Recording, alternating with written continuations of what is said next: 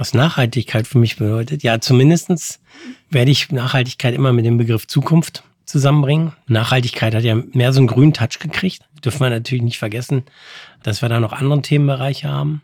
Für mich ist, wenn ich über Nachhaltigkeit spreche, immer irgendwie dieses, dieser grüne Aspekt immer noch im, im Vordergrund. Aber im Grunde genommen, finde ich, kann man es eigentlich immer ganz gut mit den Worten Beständigkeit und Zukunft zusammenbringen und mit Veränderung, was äh, oftmals bei Nachhaltigkeit vielleicht auch ein bisschen vergessen wird.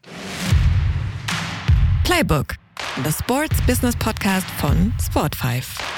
Nachhaltigkeit im Sport mit Max Sorst. Noch nie war Veränderung so nötig wie heute. Wir stehen vor globalen, ökologischen, sozialen und ökonomischen Herausforderungen, die von uns allen einen Wandel in Richtung mehr Nachhaltigkeit erfordern. Der Sport kann diesen Wandel mit seiner Verantwortung, gesellschaftlichen Relevanz und Kraft positiv mitgestalten. Ja, Johannes Jaschke, ich bin äh, arbeite bei Seilem, ein großer Wassertechnologie Provider, Lieferant, der so ein bisschen den ganzen Wasserkreislauf so bedient mit seinen Technologien. Bin da im Leadership-Team für Zentral- und Nordeuropa und verantworte mehr oder minder die Bereiche Marketing und äh, ein bisschen Organisation. Daher, ja, ist das Thema auch absolut auf meiner Agenda, das, was wir heute sprechen.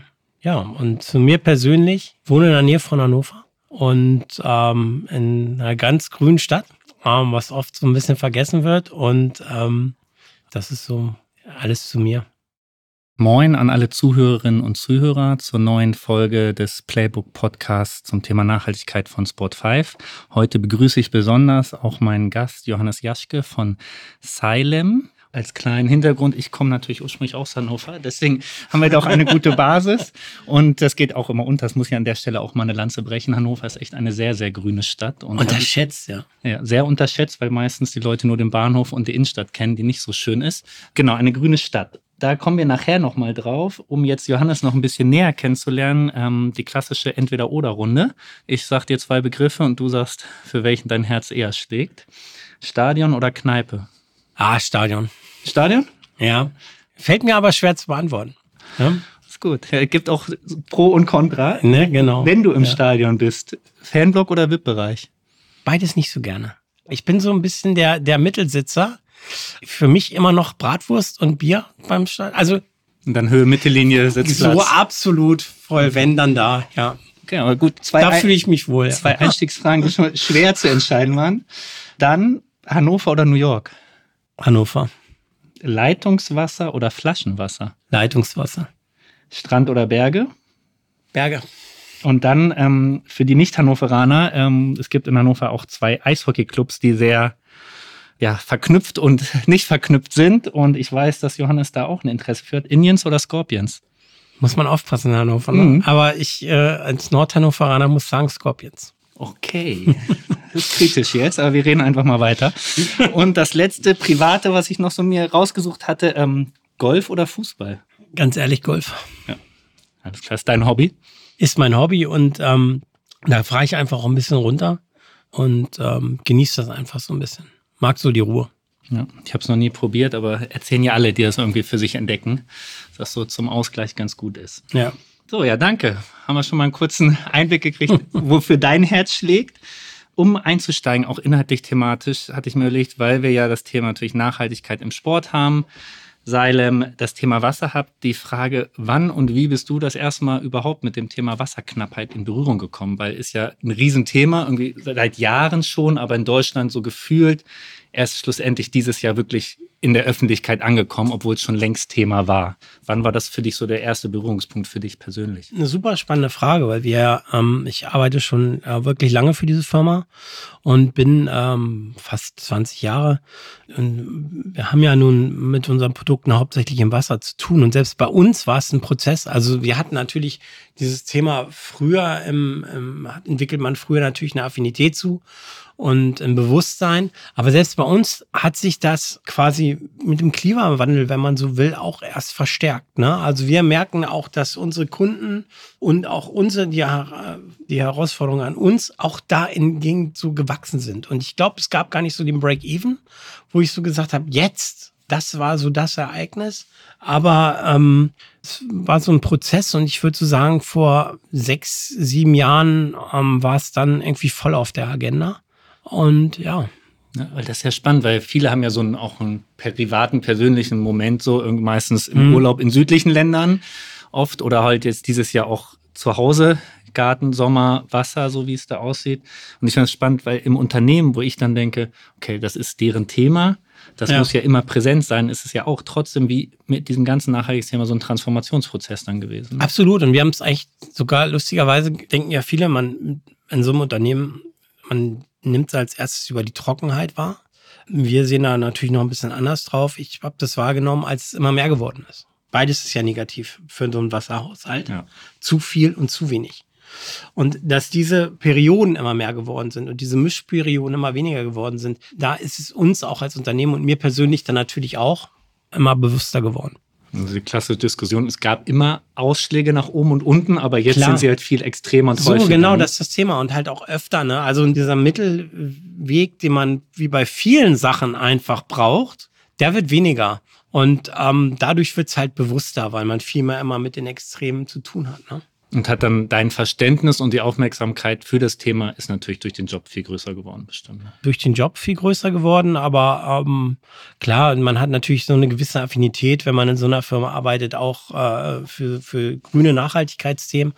Ist man so ein bisschen sensibler drauf. Ähm, ja, ich finde das ja immer schwierig im Privaten. Ne? Also klar, ich beschäftige mich beruflich mit dem Thema, aber privat auch. Und dann meinen Kindern, dann versuche ich denen immer so beizubringen, ey, Wasser sparsam sein, auch mhm. wenn es noch immer aus dem Hahn kommt und theoretisch ja. so viel fließt, wie du willst. Ist ja aber auch schwierig, die immer dafür zur Verantwortung zu ziehen, sozusagen, und so damit zu erziehen. Machst du das oder lässt du das eher so kindlich laufen und versuchst nicht so dogmatisch in deinem Umfeld damit ich, umzugehen? Also ich finde, dass gerade beim Thema Nachhaltigkeit ein großes Problem, was wir im Moment haben, dass wir also nicht nur, ich, nicht nur im Privaten, versuche ich es eben deswegen nicht zu machen, dass wir teilweise zu dogmatisch sind. Weil ich glaube, ähm, wir müssen aufpassen, und äh, privat sehe ich das deswegen so, dass meine Kinder es mehr oder minder selber und sie merken es selber. Also wir, wir ja, also man sollte seine Kinder, man sollte die, unsere Kinder nicht unterschätzen, die, die Generation. Die müssen ihren Weg finden und man kann aufklären, aber ähm, man muss sie ihren Weg finden lassen. Ich finde es ganz schlimm, wenn man versucht, immer anderen Leuten zu sagen, man erzeugt Blockaden. Ja. Und das macht man, glaube ich, dann im privaten Umfeld auch. Ich sage immer, das Wichtigste ist, sei doch ein gutes Vorbild. Ja, finde ich gut und richtig. Wir hatten das vorhin schon auch das Thema Schwarz und Weiß, ne? Und im Vorgespräch, weil ich versuche das auch überhaupt nicht dogmatisch, weil es ist ja der Weg, wenn du immer mit dem Zeigefinger oder so, also klar, in meinem Freundesbekanntenkreis, wenn jemand fliegt, hat er gefühlt ein schlechtes Gefühl mir gegenüber. Ich sage, ist doch deine Entscheidung. Ich würde dir da nie einen Vorwurf machen. Das musst du am Ende für dich entscheiden. Aber hinterfrag es. Es reicht mir schon, wenn das hinterfragt, weil er weiß irgendwie, ich bin in dem Kontext irgendwie interessiert und bewandert. Aber wenn du einen Zeigefinger oder Verbote oder sowas machst, dann machen die Menschen ja eher zu. Und das hast du bei dem Schwarz und Weiß, finde ich auch so, dass du nur noch dagegen oder dafür sein kannst und gar nicht diesen, sag ich mal, objektiven offenen Mittelweg gibt. Ich versuche, was Gutes für mich zu machen, muss mich aber nicht immer rechtfertigen. Absolut. Und diese Komplexität, du hast es schön gesagt, irgendwie, wir müssen endlich lernen, dass es äh, in unserer komplexen Gesellschaft, Welt keine einfachen Antworten mehr gibt. Und ähm, das müssen wir auch gerade beim Thema Nachhaltigkeit und das Thema Nachhaltigkeit auch im Sport also insbesondere hier die grüne Nachhaltigkeit, auch endlich verstehen, dass wir Wege aufzeigen sollten, aber vielleicht nicht, wir haben uns über das Thema LinkedIn unterhalten, dass dann viele diesen Weg so ein bisschen verlassen und dann so ein bisschen versuchen, mit dem Zeigefinger so zu zeigen. Also dabei muss jetzt ein schlechtes Gewissen haben. Nein, weil niemand ist perfekt. Alles ist so komplex, dass du nie perfekt da sein kannst. Und finde doch für dich einen Weg, mit dem du zufrieden bist, mit dem du ein gutes Vorbild bist dann ist es das Richtige. Also, wenn du komplett perfekt sein willst, dann darfst du nicht mehr konsumieren. Nee, genau. Dann darfst du gar nichts mehr machen. Dann darfst du gar nichts mehr machen. Und dann darfst du aber auch kein Plastikzelt nehmen und im Wald ziehen, weil dann hast du auch wieder Plastik. Also es gibt nicht. Ich denke, jeder genau, muss da seinen Mittelweg seinen so Mittelweg. finden und mit sich selber das auch ausmachen. Und ich finde es halt richtig, einfach nicht immer so dieses Fingerpointing und so. Ja, und so. Weil so erzeugst du halt nur einen negativen Effekt, gerade für dieses Thema.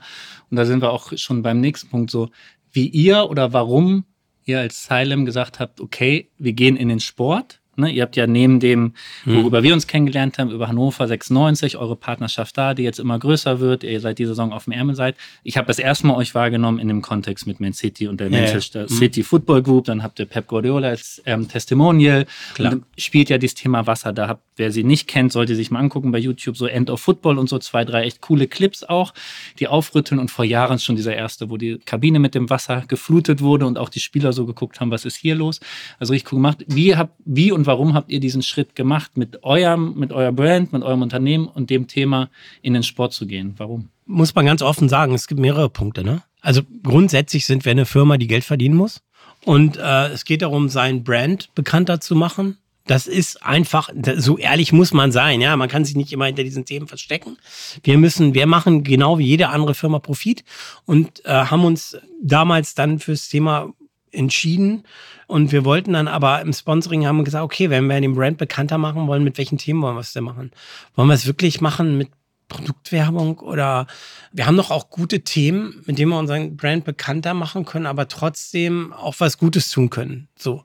Und dann ähm, haben wir diese Strategie zusammen entwickelt, auch mit Sport 5 im Übrigen in UK und ähm, haben ähm, so ein Stufenmodell entwickelt. Also wirklich ähm, kein klassisches Sponsoring, wir kaufen jetzt hier irgendwelche Werbeflächen, sondern wirklich ein langfristiges Konzept. Und der Einstieg ist halt Awareness. Waren uns aber auch schnell klar, dass wir das damit nicht übertreiben dürfen, weil sonst sind wir wieder bei diesem Fingerpointing-Aspekt. Und ich glaube, es ist ganz schlimm, wenn man immer nur versucht, wach zu rütteln auch hier wieder beim Thema LinkedIn, wenn ich dauernd immer nur wachrüttel, ihr müsst das machen. Ich meine, dann will ich auch irgendwann mal sehen, dass Leute aktiv was machen.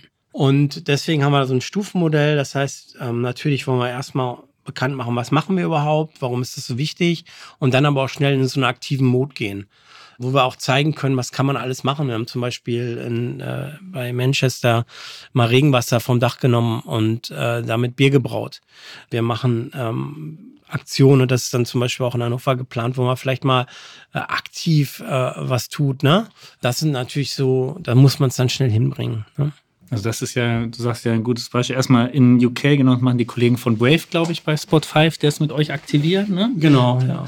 Dieses Thema Aktivieren, nämlich Aktivierung, ist ja grundsätzlich im Sponsoring oder wir sprechen ja immer gerne von Partnerschaften, du ja auch, weil es nur noch über Partnerschaften wirklich funktioniert, glaubwürdig.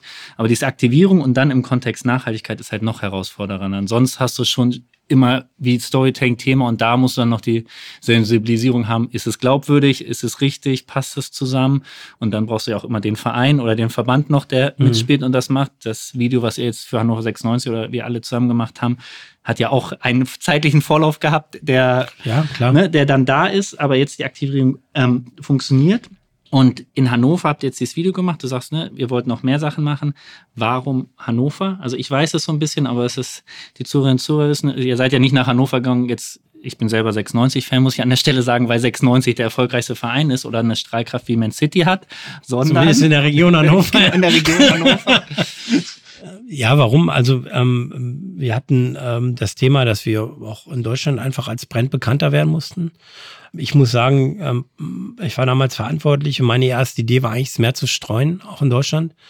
Mit ganz tollen Vereinen, ganz viel gesprochen, die einfach auch tolle Konzepte haben. Also es tut mir dann auch echt immer fast leid, mal da Nein sagen zu müssen oder, ne, also hätte ich mir auch vorstellen können, bei uns, dass Hannover geworden ist, liegt einfach daran, wir haben unser, unsere größte Vertriebszentrale für den deutschen Markt, äh, nicht Produktion, aber Vertriebsgesellschaft ist in der Nähe von Hannover, in Hannover-Langenhagen. Und es geht natürlich auch, und das ist auch ein Thema, was wir da für uns halt einen Vorteil haben oder sehen, es geht auch ein bisschen um Employer Branding, Recruitment Marketing. Und da ist es halt schon so, dass du dich ein bisschen mehr auf deine Region mittlerweile spezialisierst. Es muss halt keiner mehr von Stuttgart nach Hannover ziehen für einen Job. Dann ist es auch Hannover geworden, weil auch alles viel passt. Aber ich, wir hatten auch ganz viele tolle andere Gespräche. Ich war dann nicht mehr in der Deutschlandverantwortung, dass ich die nicht alle weitergeführt habe. Aber ähm, da passt es dann einfach so. Und Hannover hat natürlich im Gesamtbild auch noch ähm, einige Sachen. Wir konnten es neu quasi mit aufbauen, was auch immer interessant ist. Und ähm, mit Leine und Maché und so wie das Stadion gelegen ist, das passt einfach so. Und ähm, ja. Ja, das sind zwei spannende Sachen. Einmal, was meine ich beim Intro ja, wir kommen eh auf Hannover und die grüne Stadt zurück. Hannover sehr wasserlastig durch den Maschsee, Leine, Ime, ja. viel Wasser in der Region, was natürlich dann irgendwie gute Anhaltspunkte gibt, um das auch zu aktivieren und damit zu spielen. Also in dem Video habt ihr ja auch genau diesen ausgetrockneten Maschsee dargestellt und jetzt das Wasserthema irgendwie. Und das ist aus meiner Sicht ja der Hauptanker für so Engagements in und rund ums Stadion und Spieltag zu spielen, ne? weil da passiert am meisten, wie wird bewässert, wie wird Wasser verbraucht, wie funktionieren die Wasserwege, Wasserrohre. Klar. Und äh, grundsätzlich ähm, ist natürlich immer noch so, dass Fußball in Deutschland die größte Strahlkraft hat. Es ist einfach so. Da sind wir auch ganz voreingenommen rangegangen und ähm, das passt einfach auch und es ist auch ein Thema, ja, aber ich, es gibt ganz viele tolle Vereine, die ganz viele tolle Sachen da machen. Also es gibt tolle Beispiele. Ich will gar keinen nennen, aber äh, ich. Äh, Kannst du ruhig, ist hier ganz okay, also immer, Ich bin immer fasziniert, Bitte. was äh, der, der Steffen Wagner dann in, in Hoffenheim macht. Die Kollegen hier von St. Pauli, äh, immer toll, mit denen zu sprechen, gucken, was die so machen. Bremen macht tolle Sachen, Augsburg macht tolle Sachen. Eigentlich machen alle tolle Sachen. Es ist fast, zumindest die meisten, das kann man fast gar keinen mehr ausklammern. Ja, ich finde das auch spannend, ne? weil ich habe das Thema ja hier bei uns, wir haben vor zwei, zweieinhalb Jahren angefangen. Wir haben uns, glaube ich, vor drei Jahren das erste Mal getroffen, weil es noch mit ja. in der Heinz von Heiden Arena. Ja, genau. Natürlich, das ist ja auch ein, ähm, der Helge Mensching bekannter Freund von dir und guter Partner von uns. Und da haben wir uns da getroffen und so, was machen wir? Und da habe ich so gemerkt, oh, ganz viele Vereine sind überhaupt noch nicht so weit, fangen noch gar nicht an oder fangen gerade erst an. Und jetzt, wie du sagst, tut sich so viel irgendwie, ne? Hoffenheim, Stefan Wagner mit Sports for Future, auch ja. was die machen. Du hast St. Pauli, Werder genannt. Augsburg, ne? Partnerverein von uns, wo wir dieses Thema Nachhaltigkeitsstrategie, auch Anker Wasser, SDG 6, weil UNESCO Weltkulturerbe. Wir haben THW Kiel noch, mit dem wir Wasser viel machen, Völlig, Handball. Ja. Also da tut sich immer mehr und es ist so eine Bewegung drin, ne? Ich glaube, das sollte uns alles schon positiv stimmen. Es geht mehr und ich glaube, wir sind uns eigentlich, der Sport hinkt da nach wie vor hinterher, aber es aber bewegt darf, sich was. Ja, genau, es bewegt sich ein bisschen was, finde ich gut und äh, er darf auch ein bisschen hinterherhängen, weil es geht auch noch um Sport, ne? Also das, da müssen wir auch mal ein bisschen aufpassen, nicht fremde Themen immer zu doll in was reinzudrücken, weil die Leute die brauchen auch einen Ausgleich. Und wenn wir haben so eine komplexe äh, äh, Welt mit so viel Problemen mittlerweile. Und so schnell. Und so schnell, dass äh, man auch, das ist auch ganz wichtig beim Ausspielen von Themen, ne? Dass du dann auch nicht in diesen Ankerpunkten, die die Leute noch privat haben, wo sie abschalten können, dass du sie nicht überfrachtest. Ja. Dass du sie mitnimmst. Und das ist nicht immer einfach. Ich glaube, da eine Balance zu finden, ist schwer. Aber trotzdem hat der Fußball natürlich dann und der Sport einfach auch eine, eine große Verantwortung, weil sie einfach auch eben viel Strahlkraft haben und viel transportieren können. Aber man darf es nicht überreißen. Was ich auch noch mal fragen wollte oder sagen wollte, ist dieses Spagat. Ich meine, du hast viele zu Recht, die jetzt Beispiel Fußball in 90 Minuten, das ist ein Spiel, lasst mich mit allem anderen Scheiß in Ruhe so aber ungefähr. Völlig okay. Genau, finde ich auch vollkommen völlig berechtigt. Okay. Es gibt genug Anknüpfungspunkte, aber genau diesen Ausgleich und die Ruhe brauchen sie dann. Aber das andere Thema ist auch diese Kraft und Verantwortung, die halt Fußball oder auch ein Profisport hat, finde ich halt so wichtig und ihn deswegen auch doch wieder in die Pflicht zu nehmen, weil genau. es halt eine Reichweite hat in der Gesellschaft, eine Emotionalität und auch eine Stahlkraft, dem Thema wieder ein bisschen positive Vibes zu kriegen, zu denen wir Absolut. können das gemeinsam machen. Ne, Fans wir binden euch ein, wir machen das mit euch, um dem Thema halt aus diesem Schwarz-Weiß wieder in das Grau zu bringen und zu sagen, ey, wir können das gemeinsam schaffen. Wir, und dann, wenn die Leute sehen, es bewegt sich was, das ist ja positiv, das motiviert. Ja, dann nimmst du sie ja mit. Ich meine, für mich gibt es beim, beim Fußballer echt auch gute Beispiele, wenn, wenn wir sehen, wie sich diese Verbände teilweise vom Clubfußball teilweise entkoppeln, weil die Leute sich einfach nicht mehr mit den Verbänden identifizieren können, aus verschiedensten Gründen. Ich sage gar nicht, dass es jeder Verband falsch macht. Ne? Wir reden ja nicht immer nur von den großen FIFA, UEFA. Es gibt ja auch die kleinen Verbände. Jeder tut so, äh, tut sein Bestes und du siehst schon, wer nimmt noch Leute mit, wer, bei wem gehen die Leute nicht mehr mit. Und das zeigt sich ja schon, dass wenn du Sachen gut machst und auch Themen gut transportiert, dass du dann auch Leute mitnehmen kannst. Und auch du siehst auch das Negativbeispiel, ich will gar keinen Verband nennen. Ich meine, ich habe auch keine Lust, wenn ich ganz ehrlich sagen soll, mir eine WM noch anzugucken. Also der Reiz geht da so weg. Und da merkt man schon, welche Verantwortung im Sport auch da ist und welche Kraft äh, äh, der Sport aber auch hat, Leute mitzunehmen. Und damit hast du immer eine Verantwortung, ne? Klar. Ja, die Leute mitzunehmen und ein anderes Thema, was ja viele auch haben. Du hast es auch für euch als Unternehmen gesagt. Wir bei Sport 5 haben das genauso, was alle das Thema auch junge, neue, gute Leute zu finden. Für Unternehmen ja. einerseits und für den Sport ja andererseits. Also, ne, dieses Thema ist ja, die junge Generation immer mehr wendet, oder was wendet sich ab, geht nicht direkt in eine Vereinsmitgliedschaft oder Vereinsab, eher über soziale Medien folgen sich Fußballerinnen, Fußballern, Sportler, Sportlerinnen, Athleten, wie auch immer allen. Aber diese Vereinstreu geht weg und deswegen müssen, glaube ich, die Vereine schon gucken, wie kriegen sie diese Generation wieder abgeholt und mitgenommen ja. und halt 90 Minuten ein Fußballspiel zu gucken, ist also war schon immer teilweise langweilig, muss man ja ehrlich sagen, aber ist heutzutage diese Aufmerksamkeitsspanne noch geringer. Wie kriegen wir die dahin und dann auch, also das als Vereine, Mitglieder, Mitarbeitende zu finden und für uns auch als Unternehmen. Ne? Und du hast Employer Branding, Recruiting. Und da merken wir hier durch unsere Transformation und auch bei vielen Unternehmen, die das Thema im Kontext Nachhaltigkeit spielen, dass das gerade für die Generation Z oder Gen Z, wie man so schön sagt, aber auch schon für alle 30, 40-Jährigen halt wichtig ist, wie steht mein Unternehmen im Kontext Nachhaltigkeit. Ja, und es macht ja auch Spaß, dann für so ein Unternehmen zu arbeiten. Also nochmal, ne? Also ganz klar, jeder hat sein Ziel im Fußball, willst du gewinnen, Unternehmen muss Geld verdienen. Wenn du nicht gerade eine Stiftung bist, äh, selbst eine Stiftung kann, kann kein Minus machen. Also das ist so natürlich ein Thema, aber trotzdem ist es schon so, wenn du das auch ehrlich spielst. Ich finde dieses auch dieses Thema Greenwashing ist ja oft ein Thema, dass sich da Firmen nicht rantrauen, weil sie dann Angst haben, sie kriegen Greenwashing-Vorwurf oder so. Für mich Quatsch, weil ähm, natürlich gibt's jetzt richtig krasse Beispiele, aber im Endeffekt tu was und dann machst du ja nichts Negatives und die Leute arbeiten dann auch gerne bei dir, sind gerne bei dir. Und das, klar, das zieht auch und das hilft dir weiter. Ich würde auch nicht gerne im Unternehmen arbeiten, wo ich denke, boah, what, was für eine dirty Bude, ne? Also. Das ist klar, also diese Sinnfrage, die stellen sich dann immer mehr und diese ja. schon, ne? In der Pandemiezeit war so, oh, die Verbindung zum Arbeitgeber oder Arbeitgeberin wird immer geringer so durch Homeoffice und dies und jenes. Und dann ist das, glaube ich, noch ein viel größerer Anker oder Hebel, die Leute zu binden mit positiven Themen, wo sie sich irgendwie dann identifizieren. Es ist ja aber auch trotzdem so zu gucken, ich identifiziere mich, ich will für die arbeiten und dann sagst du, was tun die, ne? Und es ist immer so, wenn nichts macht, macht nichts falsch.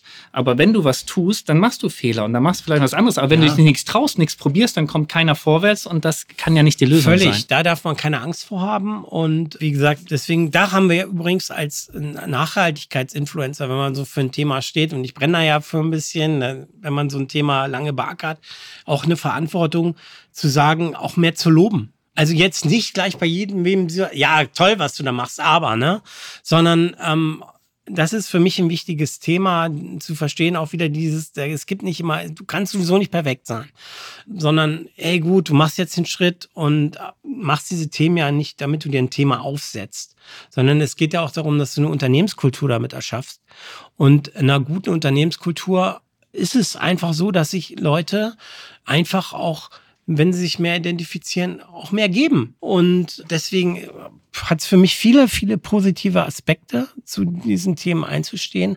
Aber man darf es sich wirklich nicht als Kappe aufsetzen, sondern muss es zur Kultur machen. Und dann funktioniert es. Ja, und das geht halt auch nicht von heute auf morgen. Ne? Also das, das braucht viel Zeit. Ja, wir haben das Thema hier bei uns auch immer, dass wir viel anschieben, viel machen und dann aber Leute natürlich fragen. Und ich bin auch ungeduldig und die in meinem Team auch oft, es tut sich so, was tut sich denn wirklich, was ist denn sichtbar? Und so ein ganzer Transformationsprozess als Unternehmen und die Kultur und die Werte und und und, das ist halt riesig. Und ich hätte vorher auch nie gedacht, was da für ein Rattenschwanz dranhängt, aber wir dürfen halt nicht dann aufgeben oder Flint ins Korn schmeißen, hm. sondern da weitermachen und gucken, so dranbleiben. Und es gibt immer mal wieder Rückschläge, aber wenn du, wie du sagst, wenn du so intrinsisch motiviert bist und dafür brennst und kämpfst, dann machst du weiter, weil du siehst, das ist halt der richtige Weg. Und du wirst Erfolge damit haben auf allen Ebenen. Ja, und ich glaube, Firmen unter eine vernünftige, ohne eine vernünftige Unternehmenskultur. Und da ist das Thema Nachhaltigkeit, speziell im grünen Sinne, wird einfach das Thema sein, werden in zehn Jahren nicht mehr am Markt sein, weil ich einfach das glaube, dass Leute sich aussuchen, für wen sie arbeiten. Es wird immer mehr so sein. Wir werden werden immer mehr Arbeitsplätze haben, als wir äh, Leute haben, gerade bei den Fachkräften. Ja. Und wer dann, ich glaube, Firmen nicht krank werden an den, an den Aufträgen, sondern eher daran, ob sie die Leute haben, die Aufträge zu bedienen. Und wenn du dann eine gute Unternehmenskultur hast und die Leute gern zu dir kommen, dann bleibst du da. Wenn du das nicht hast, wirst du in 10, 15 Jahren ein Problem haben, dass du die Leute nicht mehr hast und nicht mehr da bist. Deswegen ist für mich das Thema, und da nicht nur der grüne Bereich im Thema Nachhaltigkeit, sondern auch Diversität etc. absolutes Must-Have wenn du als Unternehmen in zehn Jahren auch noch Geld verdienen willst und bestehen willst überhaupt. Finde ich spannend. Das predige ich auch immer und die meisten, die sich mit dem Thema in der Wirtschaft beschäftigen, sagen das ja auch. Egal, da geht es ja erstmal dies Thema, Riesenthema Mitarbeitende zu finden. Also genau, ich sehe das wie du. Es wird, wo immer der Zeitpunkt kam, als das losging, aber es wird jetzt immer mehr Arbeitsplätze als Arbeitnehmerin, Nehmer geben und du musst halt wirkliche Fachkräfte über diese Themen genau finden und binden vor allen Dingen. Das ist ja auch eine Bindungskultur. Absolut. Wenn ich in einem Unternehmen bin, wo ich glücklich bin und sehe, da tut sich was, dann bleibe ich da auch eher, als wenn ich denke, was ist das hier? Und ich gucke mich immer nach links und rechts um.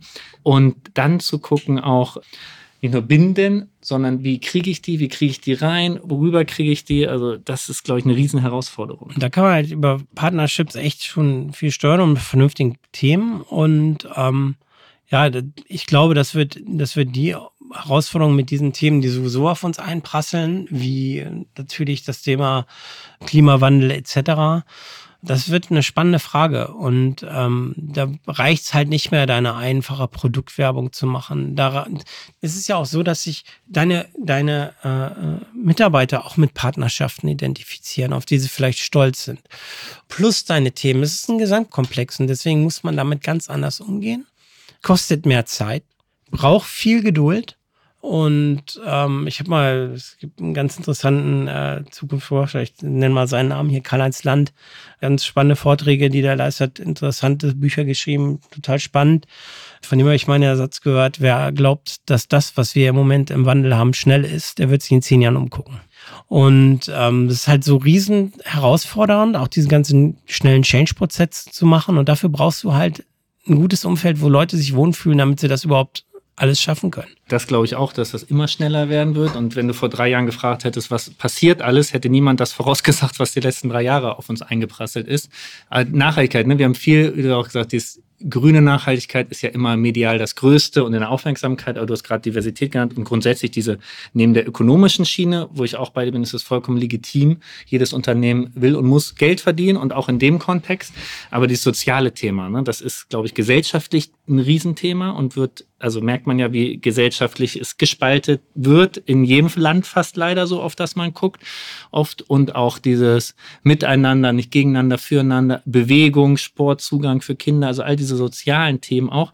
Und deswegen die Frage, also einmal partnerschaftlich, also siehst du, weil du Partnerships aussagst, diesen sozialen Kontext für euch auch oder ist euer Thema nur in Anführungsstrichen dieses Wasser-Klimathema und was kann der Sport in dem Kontext Nachhaltigkeit auch sozial noch geben?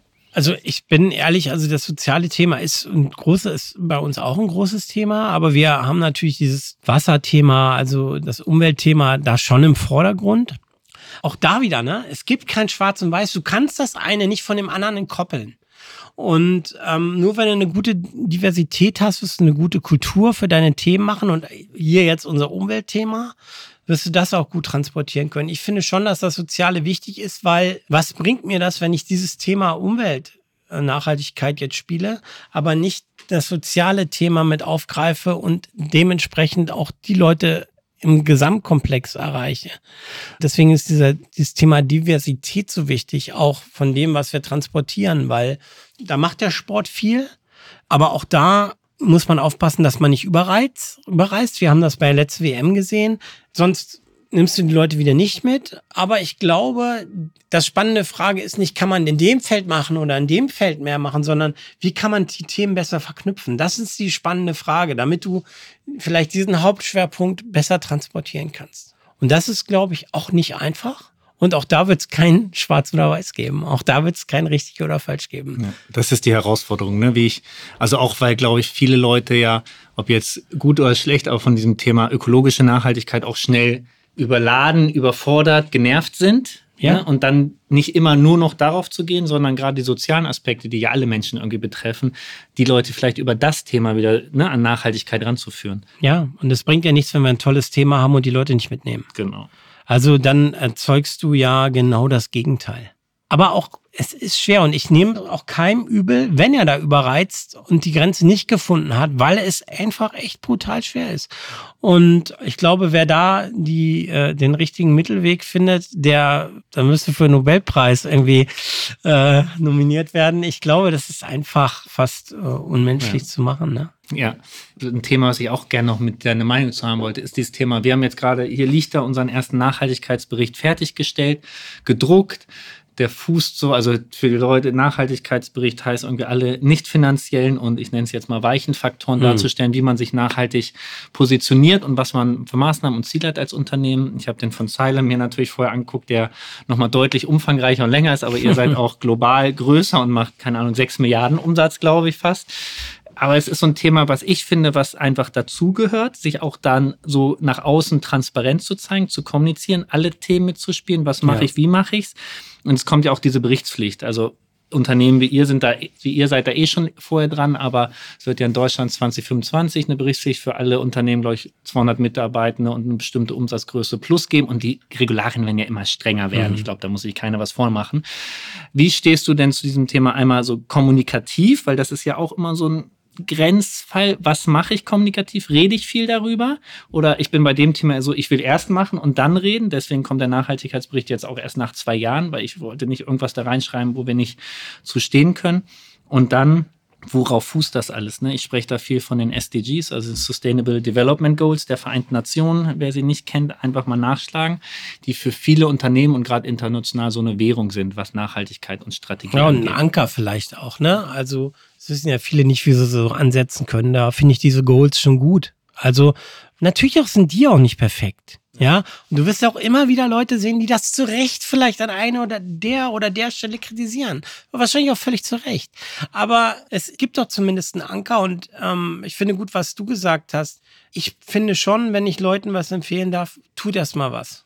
Zeigt doch mal erstmal was für euch, ähm, weil ihr müsst in dem, was ihr transportiert, und das war ja auch so ein bisschen deine Frage, da müsst ihr euch auch wohlfühlen und sicher sein. Und dafür muss man erst was tun. Und es ist überhaupt nicht schlimm zu sagen, wir sind da noch nicht. Aber es ist schlimm zu sagen, wir gehen den, wir, wir gehen den Weg. Wir gehen gar nicht, ne? Also genau. Also das ist es. Und so sehe ich es auch, ne? Wir haben, ich sage das immer, wir haben jetzt in Deutschland als erste Unit angefangen und sind natürlich im Austausch mit irgendwie vielen internationalen Kollegen aus den anderen Ländermärkten. Und ich sage zu denen immer, seid froh, weil die Hälfte der Fehler oder die Sachen, die wir erstmal in die falsche Richtung überlegt haben, müsst ihr nicht mehr machen, weil die haben wir schon gemacht. Aber trotzdem werdet ihr eure Erfahrungen sammeln müssen und werdet diesen Weg gehen müssen. Den musst du einfach einmal gehen. Aber deswegen ist das so gut zu sagen, okay, wir machen und tun erstmal und dann drüber reden reden, weil die erstmal drüber reden und dann machen, ist bei dem Thema ja vollkommen falsch. Das finde ich äh, auch irgendwie schon fast eine ganz wichtige Schlussgeschichte. Irgendwie, wir müssen auch im, gerade bei diesen Themen mehr von einer positiven Fehlerkultur sprechen.